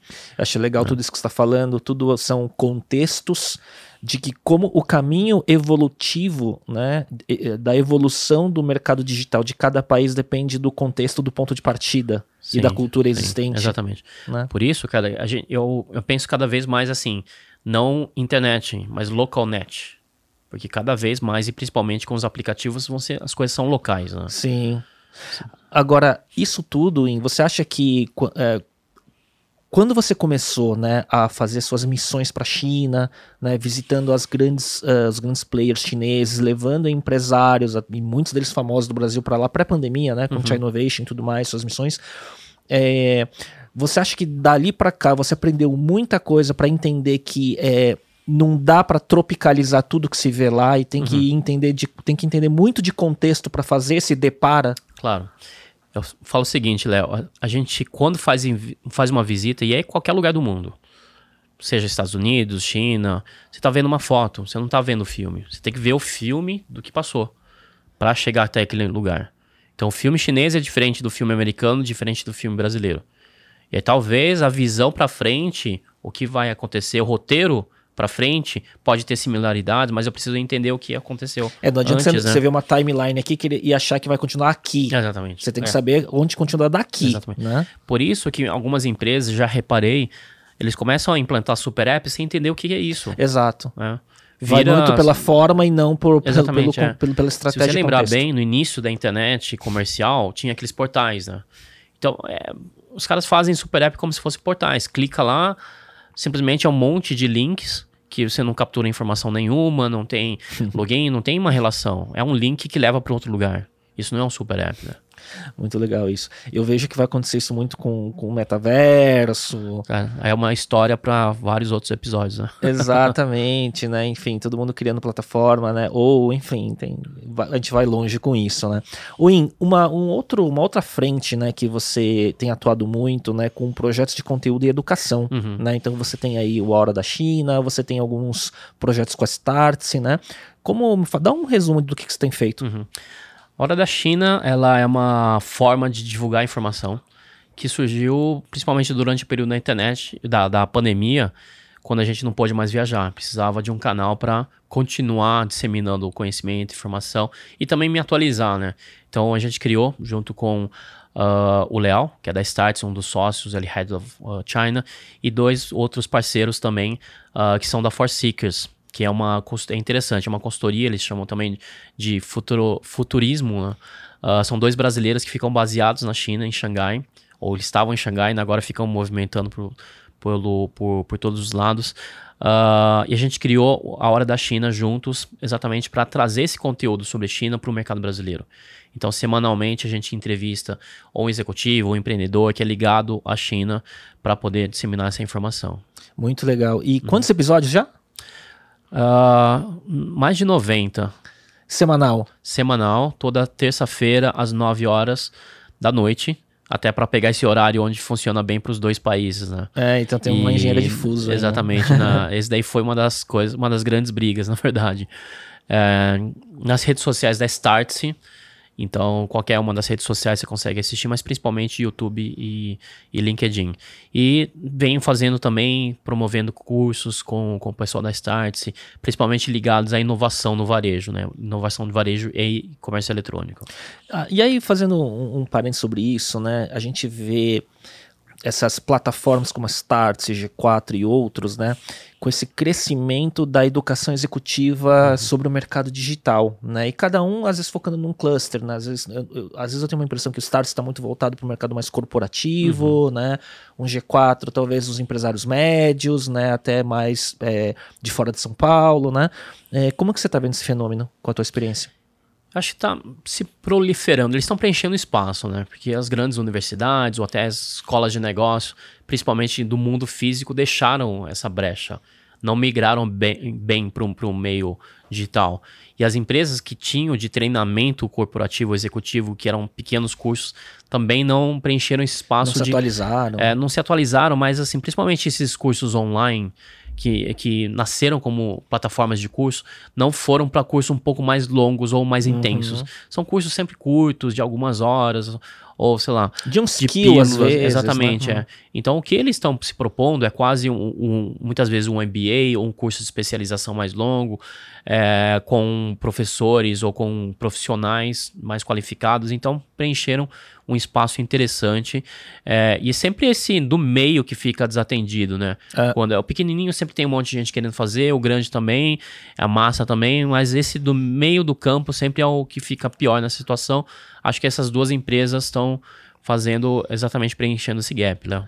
É, e para mim até a visão do meu próprio negócio na Incuba é isso, é olhar o middle. Uhum. Né? O middle market é, é onde acho que tem um território enorme né? de, de ter é, capacidade de investimento, uhum. às vezes é o menos bem atendido, né? Quando você fala de grandes clientes, tem os players globais, os grandes né, já é, existentes, o pequeno é, é, muito pulverizado e por aí vai, né? Uhum. Então acho que é a mesma coisa no, no setor de educação é, do mercado digital, né?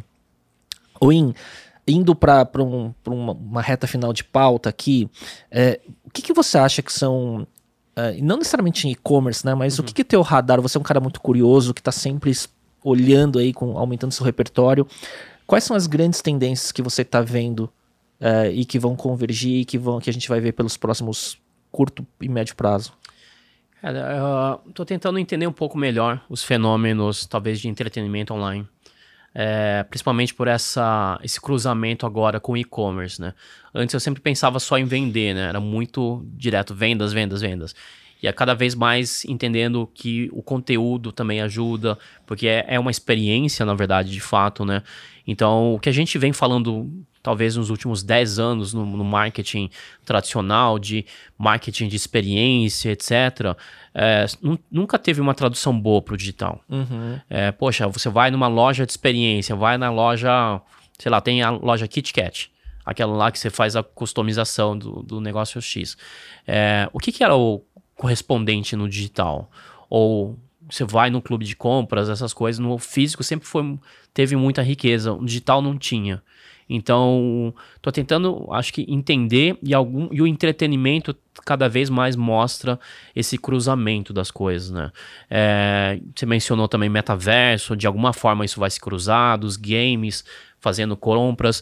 Uh, e meu, meu receio, e acho que talvez, não, é receio, mas talvez uma, uma, uma percepção é que a gente está muito viciado no e-commerce com os indicadores e quando a gente começa a migrar para outro e no início nunca é o mesmo resultado ou melhor, tem dificuldade para fazer essa migração. Sim. Fala, poxa, no online, no, no e-commerce tradicional, eu tinha uma conversão de X%, agora estou tentando fazer esse negócio aqui, não está funcionando direito, então não vou fazer. Não, é, e eu vejo isso de uma ah. forma é, até meio básica de marcas cujo público é, no varejo físico é específico de uma classe ou de uma idade, e quando vai para online não consegue converter ou ter frequência, uhum. e aí, enfim, tem tudo isso. E cada formato e cada canal que você muda, você passa por isso, né? Claro, você tem um tempo de maturidade, entendimento do, das ferramentas, do, das soluções, né? Então, acho que pessoalmente eu tô olhando muito isso, essas fronteiras entre entretenimento, tentando entender agora, nesse período da pandemia todo, o que está mudando, né? De fato, muito mais coisas online é, para os próximos anos e também um aspecto uh, de, de, como isso impacta no próprio modelo de trabalho, né? Uhum. É, sempre tive muito mais flexibilidade local, essas coisas, mas quando a gente fala de equipe, é, nesse período da O, enfrentei bastante isso, equipes multiculturais, baseadas em São Paulo, baseado na Inglaterra e na China. E cada vez a gente ia fazer um call, era um parto, né? Para decidir Sim. o horário para fazer isso. E aí depois tinha um uma cara. Uma coisa básica, né? Uma coisa super básica, exatamente isso. As coisas muito simples ainda não estão bem resolvidas. É, então, acho que vai levar um tempo ainda para esses modelos.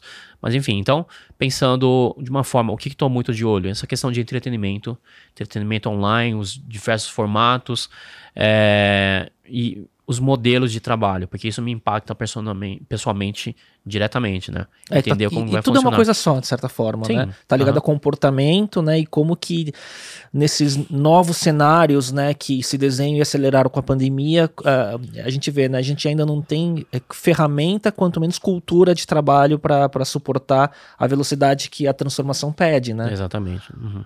É, In, Ah, né, e, e, só, eu tava lembrando de uma coisa que eu queria falar sobre isso. Quando você fala de investigar entretenimento, eu lembro assim, né? Acho que antes da pandemia, 2019, assim, eu via você já muito ativo no TikTok, né? Uhum. Agora deve estar em TikTok, Kuai e tudo mais, né?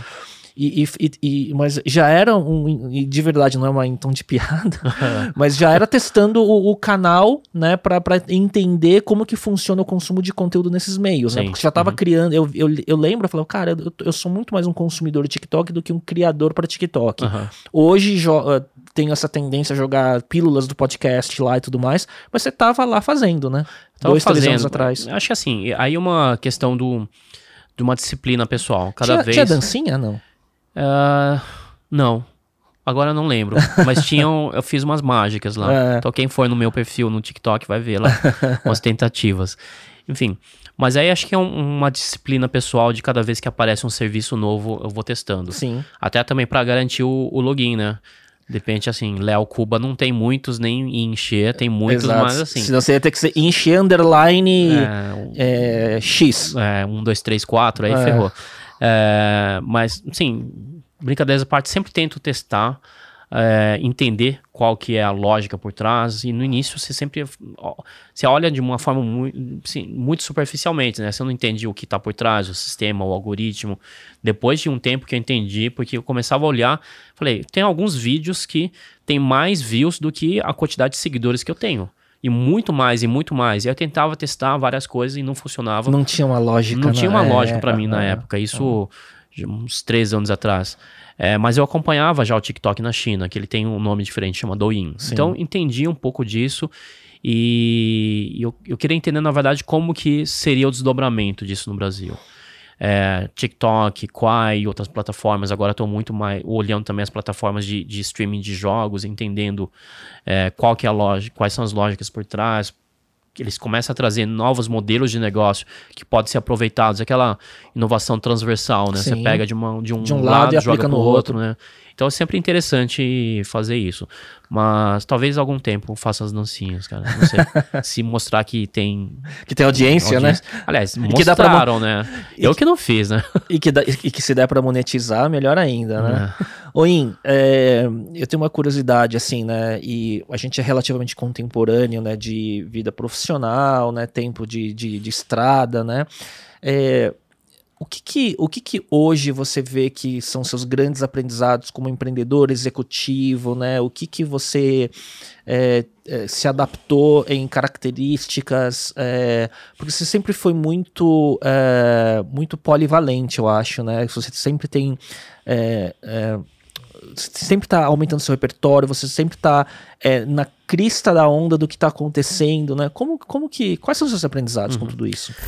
Eu acho assim, Léo, depois de muitos anos, eu entendi quais são os, setor, os setores ou as verticais, vamos chamar assim de uma forma bem genérica, que eu uh, tenho mais capacidade. E assim, eu falo muito no mercado digital, e aí parece uma coisa super ampla, né? Mas muito no e-commerce e principalmente transações digitais online.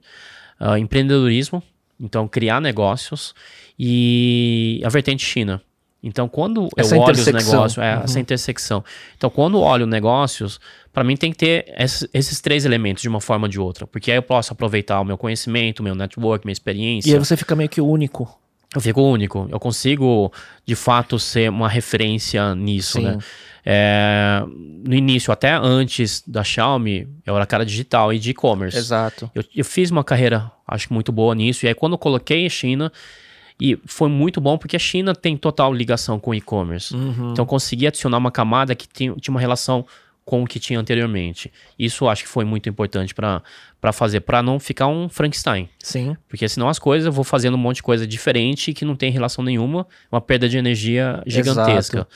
É, eu acho que a maior aprendizagem, ou não vou dizer aprendizagem, porque ainda estou tentando aprender e entender isso, é a questão de sociedade. Uhum. Acho que assim, outro dia estava tentando ver os números, acho que devo ter tido uns 15 sócios ao longo do tempo. Uhum. É, isso em CNPJ mesmo, né? empresas criadas uhum. tal. Não parcerias. Não né? parcerias, uhum. né? A gente foi parceiro, Mandarina. Sim, sim. A gente não, não tinha um CNPJ, mas é, entender isso uh, qual que é melhor desenho, como que é a melhor forma, porque assim, ao longo, principalmente nessa fase 2010 para cá, o que eu vi de dar mais errado sempre foi em sociedade. É, Acho que 80%. É, é. Exato. Uh, ele sempre tá mascarado com algum outro problema. A gente acha que, porra, não deu market fit. Cara, não deu market fit porque os sócios não conseguiram decidir no produto que não iam deu lançar. founder fit, né? Não deu founder fit. Acho que o principal é isso.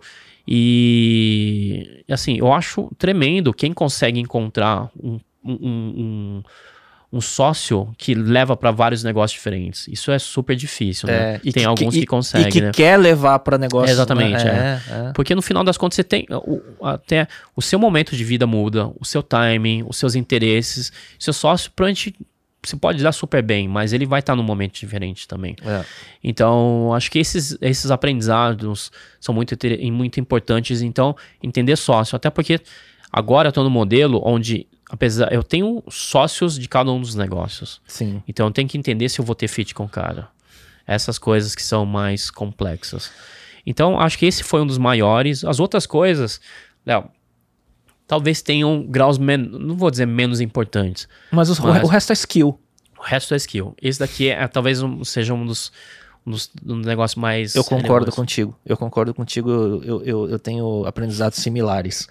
Em reta final, é, vamos lá para rotina, dicas e, e, e, tudo mais, né? Porque a gente já tá a uma hora e pouco e, cara, tem muito Nossa. conteúdo legal aqui, tem coisa, tem bastante coisa bacana que a gente falou. Como que é a sua rotina diária hoje para dar conta de tudo isso? Rotina, uma coisa que uh, acho que até bem antes da pandemia que eu comecei a praticar é acordar mais cedo. Até porque tentar... o fuso pede é, lidando aliás, com a China, né? Foi meio forçado, de certa forma, mas me habituei muito a acordar. Bom, para algumas pessoas talvez não seja tão cedo, porque tem aquele clube das 5 horas, não é meu é. caso. Se, normalmente entre 5 e meia e 6. Uhum. É, aí começa o meu dia. E aí, olhando as coisas, quando eu tenho algum projeto ligado à China, e provavelmente eu tenho que correr atrás, porque o cara já está meio dia adiantado, né? Uh, e aí comunicar, atualizar essas coisas e depois começar meu dia planejando um pouquinho aqui. O que, que eu vou fazer, lendo notícias. E aí passa um período mais isolado, até porque nesse período, provavelmente já está chegando a noite lá na China. E aqui no Brasil as pessoas ainda estão começando. Então é meio que um gap que eu ainda consigo fazer uma coisa com mais tranquilidade também. E aí planejar um pouco mais, mais o dia. Aí depois o resto eu começo. Eu não tenho uma rotina muito fixa. É, agora, durante a pandemia, comecei. A, a, gente até chegou a falar em alguns momentos. Nos últimos meses, comecei a, a me dedicar mais à atividade física, uhum. mas ainda não tenho uma janela muito muito é, é, formal. Então, estou tentando encaixar no período da manhã. Mas, ó, eu vou te falar, mais hein? produtivo. Eu vou te falar de da nossa primeira piloto que a gente gravou aqui no estúdio para ah. agora, sei lá, três meses no máximo, uhum. você já tá, você emagreceu? Emagreci, sim. É, você tava bem já mais é, foi assim, tava bem mais.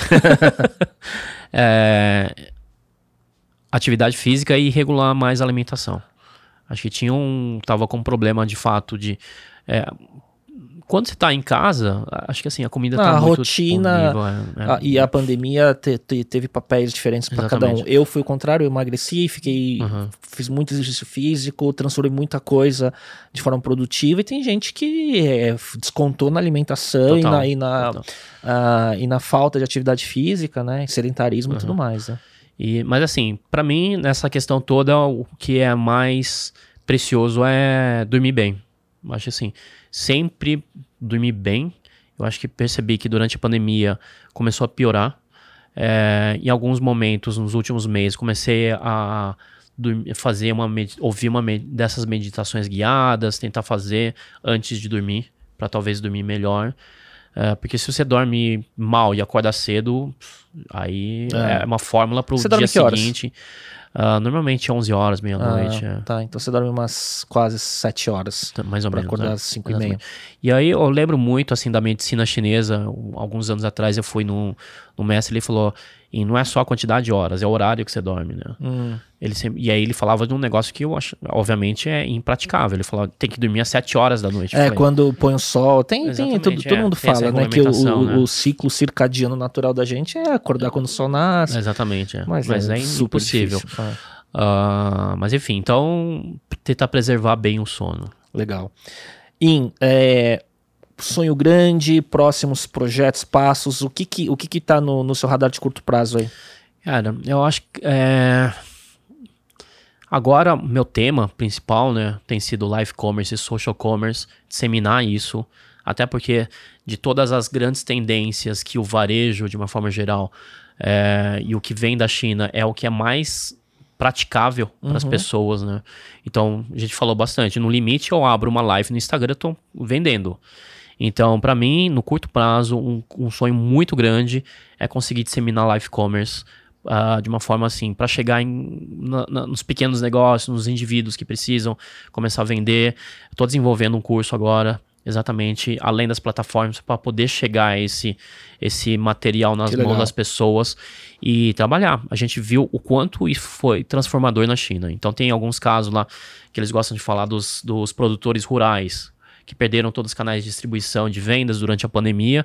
Aí o cara começou a abrir live no meio da plantação. Acho que eu já te mostrei sim, algumas vezes, né? sim. né? Então isso pode ser muito aplicável para o nosso mercado.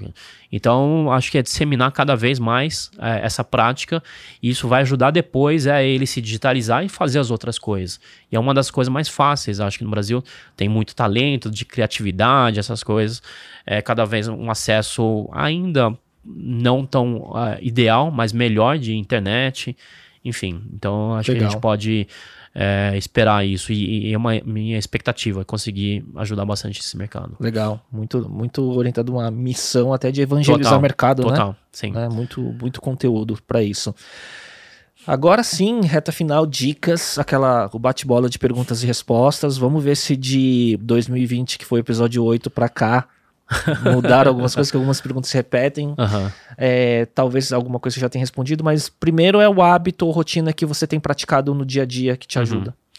Uhum. Agora, começando exercício, alimentação, melhorar, hum. é, diminuir gordura, açúcar, essas coisas. Então, é, tentar controlar. Acho que isso é uma, uma coisa que eu, não, que eu não tinha percebido antes, assim. Era muito uma facilidade, você come, pede, pô, Agora, cada vez mais, assim, é muito fácil apertar o botão e chega Nossa, alguma coisa em 10 minutos é. na sua casa. Eu nunca, é um assim, se eu, se eu não, não quero nem, eu nem, eu tenho medo de olhar o quanto eu gasto de, de delivery é, ou quanto eu gastei ao longo da pandemia. Uma fortuna. Delivery, transporte, você anda também de, de, de aplicativo uh, versus esses, esses dias, essa, na, nas últimas semanas tenho tentado andar muito de metrô também, caminhado mais. Legal. É, assim, antigamente era muita preguiça, né? Você aperta o aplicativo, você chega. Sim, não podia sair de casa. Né? Exatamente. Né? É. Um livro que você recomenda? Na última vez eu recomendei um livro que é a base da estratégia do, do, do Alibaba, Alibaba, não sei se você lembra. Lembro. Agora, obviamente, meu viés é muito China, quero recomendar um outro, não tem nem autor. Ele é um livro que chama 36 Estratagemas. Ele, ele significa o seguinte: os chineses, eu fui percebendo depois claramente isso. Tem os asiáticos, de uma forma geral, são muito estratégicos para fazer as coisas. Você percebe assim que nada é ao mero acaso, empírico. né? Empírico. Então, esse ele chama 36 Estratagemas. É um livro contemporâneo do, da arte da guerra. É, e ele lista 36 coisas que você pode é, é, com, qua, são quase frases ou expressões para você pensar na hora ou aplicar na sua vida, ou no, no, no, dia a dia, rotina, família e nos negócios também.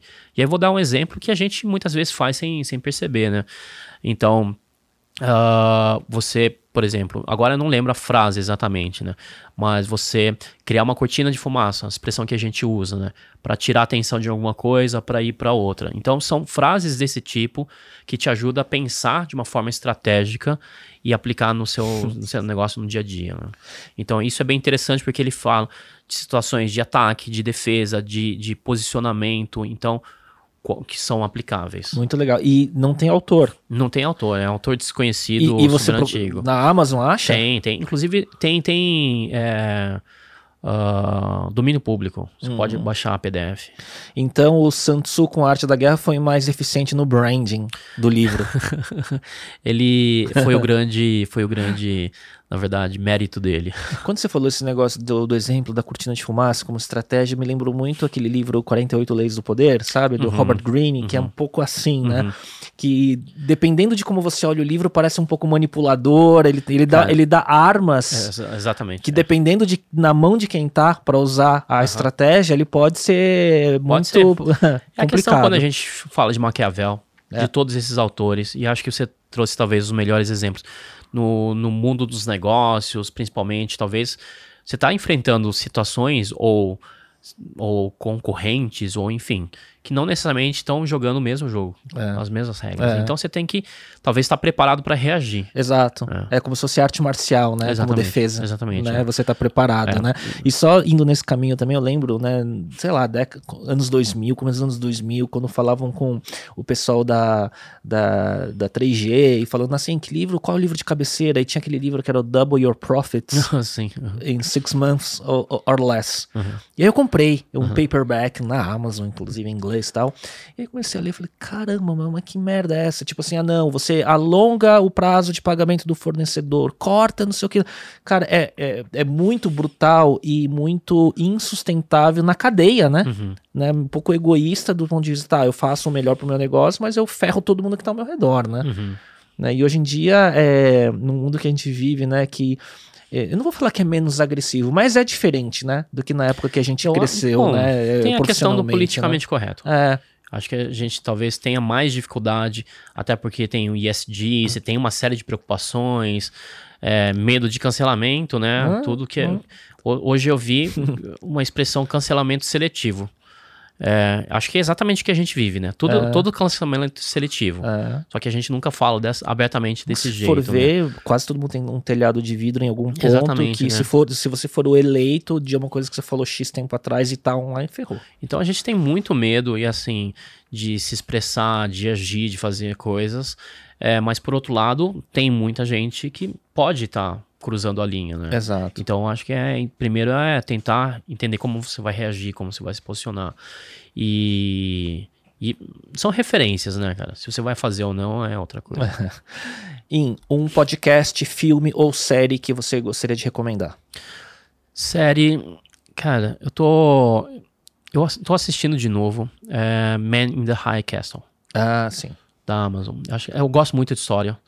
É, e, e traz traz assim, até junta esse, essa parte da história com uma fantasia, com e se, é, e se pudesse. E de um tema tão é, pesado. Pesado, nazismo, né? Exatamente, né? Então, esse é uma super produção, né? Da, da Amazon. Tem muita coisa interessante nova saindo, mas esse é um que eu raramente assisto de novo, alguma coisa, raramente. Até porque você não tem tempo nem de assistir coisas novas, né? Uh, gastar tempo com alguma coisa, mas esse foi um. Assistir Succession. Eu não da já me recomendado. É animal, é muito bom. É aquela família de, é, da, de é, mídia, de né? mídia com sucessão. É, cara, é muito, muito bom. E eu tô agora, nesse momento, maratonando Severance, que é uma série de nove capítulos uhum. que estreou na Apple TV Plus há dois meses atrás e virou um buzz enorme como ah, a melhor série do ano e tudo mais. Uma mistura de Black Mirror com Dark, com Lost. Com... É mesmo? É bem, bem interessante. Bem interessante. Legal. Indico. É, mais uma, um app não óbvio que você usa com frequência. Eu vou indicar esse app. Ele dificilmente alguém vai usar, mas eu queria abrir uh, os olhos. Ele chama Ding Talk. Ele é um app de produtividade é, do Alibaba, inclusive, que ele é, o próprio Alibaba usa para perceber um pouquinho da, da usabilidade como é diferente. Acho que mais do que talvez esperar que alguém use é trazer essa perspectiva de que é, tem do outro lado do mundo outras empresas fazendo talvez co coisas diferentes para resolver os mesmos problemas que a gente. O Ding Talk ele não seria um equivalente ao Skype? Não, ele. Porque ele, ele tem era, a função de chat, ele tem, não tem? Ele tem. É. Ele, ele, tem. Ele é. Talvez uh, a comparação mais próxima seria um Slack. Hum. Uh, tem um chamado Lark, também é uma empresa. É, do Lark é da ByteDance, que é dona do TikTok. Sim. E ele traz perspectivas diferentes de uma integração de usabilidade mais. Uh, assim, talvez mais, mais integrado. Uh, porque muitas vezes a gente olha, sim, determinada ferramenta nasce de um jeito, vai adicionando as outras sim. ferramentas, vira um Frankenstein meio esquisito de usar. O TikTok ele já tem coisas interessantes e cada vez mais a gente vai ver é, aplicativos e serviços da Ásia e da China. Então é interessante a gente olhar. Legal, e a gente está olhando muito pelo viés de rede social e entretenimento e, e, daqui a pouco vai vir de business e produtividade Exatamente, e tudo mais. É, porque, sim, TikTok, aquela, aquele feed de vídeo, todo mundo está acostumado já, Sim. mas ele nasceu lá na Ásia. Exato. Então agora cada vez mais comum. E outras coisas a gente vai começar a ver também. É, quando você pega um e-commerce chinês, por exemplo, ele é entuchado de coisa. Uhum. Então é uma usabilidade muito diferente, mas que eventualmente, sim, é, ele, ele é aquela coisa que a gente vê a foto e não vê o filme, né? Uhum. A gente não uhum. entende porquê, mas pode fazer sentido é, ou pode ter coisa pra gente. cultura é, funciona. Ou pode ter lições interessantes para extrair de lá também, né? Legal.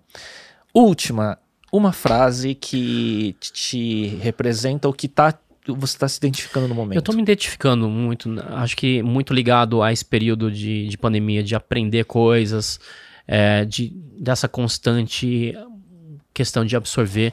Um ponto que você falou que eu, de fato, eu percebo que eu sempre estou tentando entender qual que é a próxima onda, qual que é a próxima Sim. tendência. É, se eu fosse te definir, é, é. isso, né? Assim. E aí, só que você vai perceber que é um exercício constante, né? É, e é uma frase também de uma, de, é, uma, é um provérbio chinês, na verdade, assim. Ele fala o seguinte, é, é uma, você leva 10 anos para construir uma, para criar uma árvore, mas você leva 100 anos para formar um ser humano, uhum. porque ele está constantemente não é que só depois de 100 anos. É porque o tempo todo você está aprendendo, você está mudando, você está criando. Então, 10 anos para uma árvore, 100 anos para um ser humano. Legal. É isso. isso é muito bom e eu acho que traz muito um, uma sensação que talvez você tenha, eu tenho certeza que você tem, é que assim, né? A gente tem um, um momento de vida profissional muito similar do ponto de vista de, do tempo de uhum. carreira, né? É, ao mesmo tempo que a gente vê é, um horizonte de vitalidade profissional pela frente, uhum. a gente traz uma bagagem de experiência e repertório muito grande, né? Uhum. E a gente olha quantas coisas ainda dá para fazer. Sim. Né? Muito. Mas a gente tem que estar tá se desconstruindo e aprendendo toda hora, Exatamente. senão a gente se desconecta do contexto do tempo que a gente vive, né? Uhum. Eu acho que a gente vive muito isso, né? Porque a gente conversa com frequência, assim, estamos sempre antenados nas coisas, até um falando para o outro, né? E quando você olha para alguns profissionais, mesmo empreendedores, o quanto estão focados em uma coisa, é construir. Óbvio, você tem, tem o seu tempo para construir, mas parece que tá que não tem movimento naquilo lá.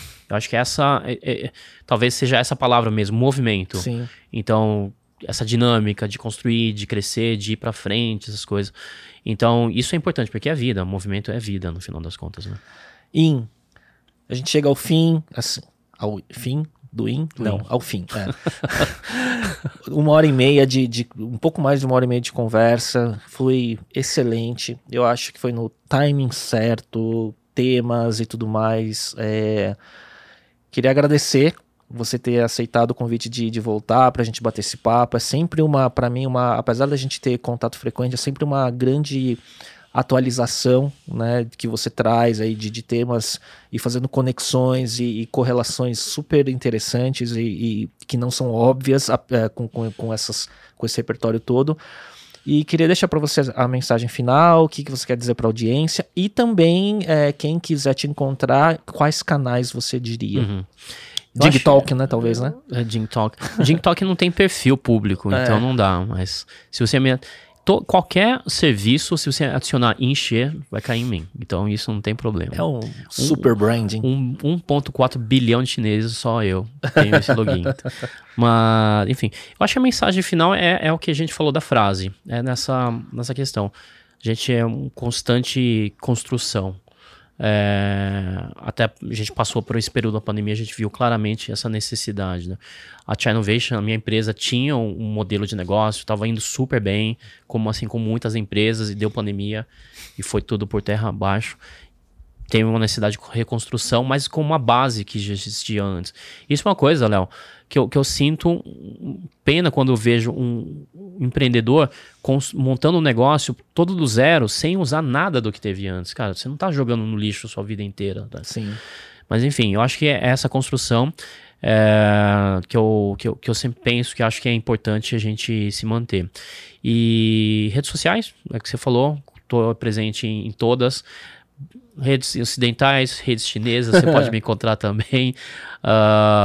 Estou uh, à disposição. E obrigado, Léo.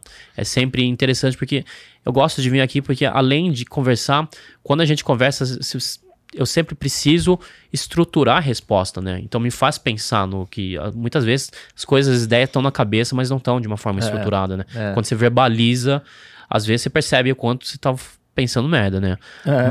Mas pelo menos consegue consegue organizar melhor, cara. Mas Obrigado esse, pelo convite esse, novo. Esse é o aprendizado. E a gente é, teve né, um projeto junto, eu, você e o Miguel Cavalcante, uhum. né, no Mandarina, mais de 100 episódios muito pioneiros naquela época tal, mas o grande aprendizado desse formato, né? A gente nem chamava de podcast uhum. na época, né? A gente falou, ah, a gente tem um canal no YouTube com um videocast, sei lá, como que a gente... Webcast, Webcast, algo do tipo assim, né? É que agora virou mainstream, uhum. né? E o podcast virou a paleteria mexicana, né? Talvez, né? Mas eu acho que o grande aprendizado é de você é, entender a dinâmica das conversas e fazer perguntas, né? Então, uhum. Então, assim, o, né, um host de podcast tem que ser um exímio fazedor de perguntas, Exatamente. né? Acho uhum. que isso é o que tem que ser refinado sempre, né? É o cara que quer aprender, né? e um, e um editor, né? Quase uhum. que um editor curador, sabe? Essa é, é uma das coisas que me, mais me dão prazer, assim, nessa questão de produção de conteúdo. Mas, obrigado, assim, episódio 52, 8, 52, então daqui uns 30, mais ou menos, a gente volta, 40 a gente volta. 30, uns 40 daqui a pouco. Né? Não acho que até lá vai ter algum, algum influencer de live commerce é, vendendo meio bilhão de dólares no Brasil em, em, em, um mês, né? Que era o caso, né? Era da, um mês, né? Da Via, né? Uhum. Mas isso foi muito legal, cara, assim, esses dados, esses números, acho que trouxe um, um, um, um uma carga de informação bem legal para a audiência. E agradeço de novo, em Pessoal, muito obrigado por acompanhar mais um episódio. A gente volta no próximo. Até lá. Tchau, tchau.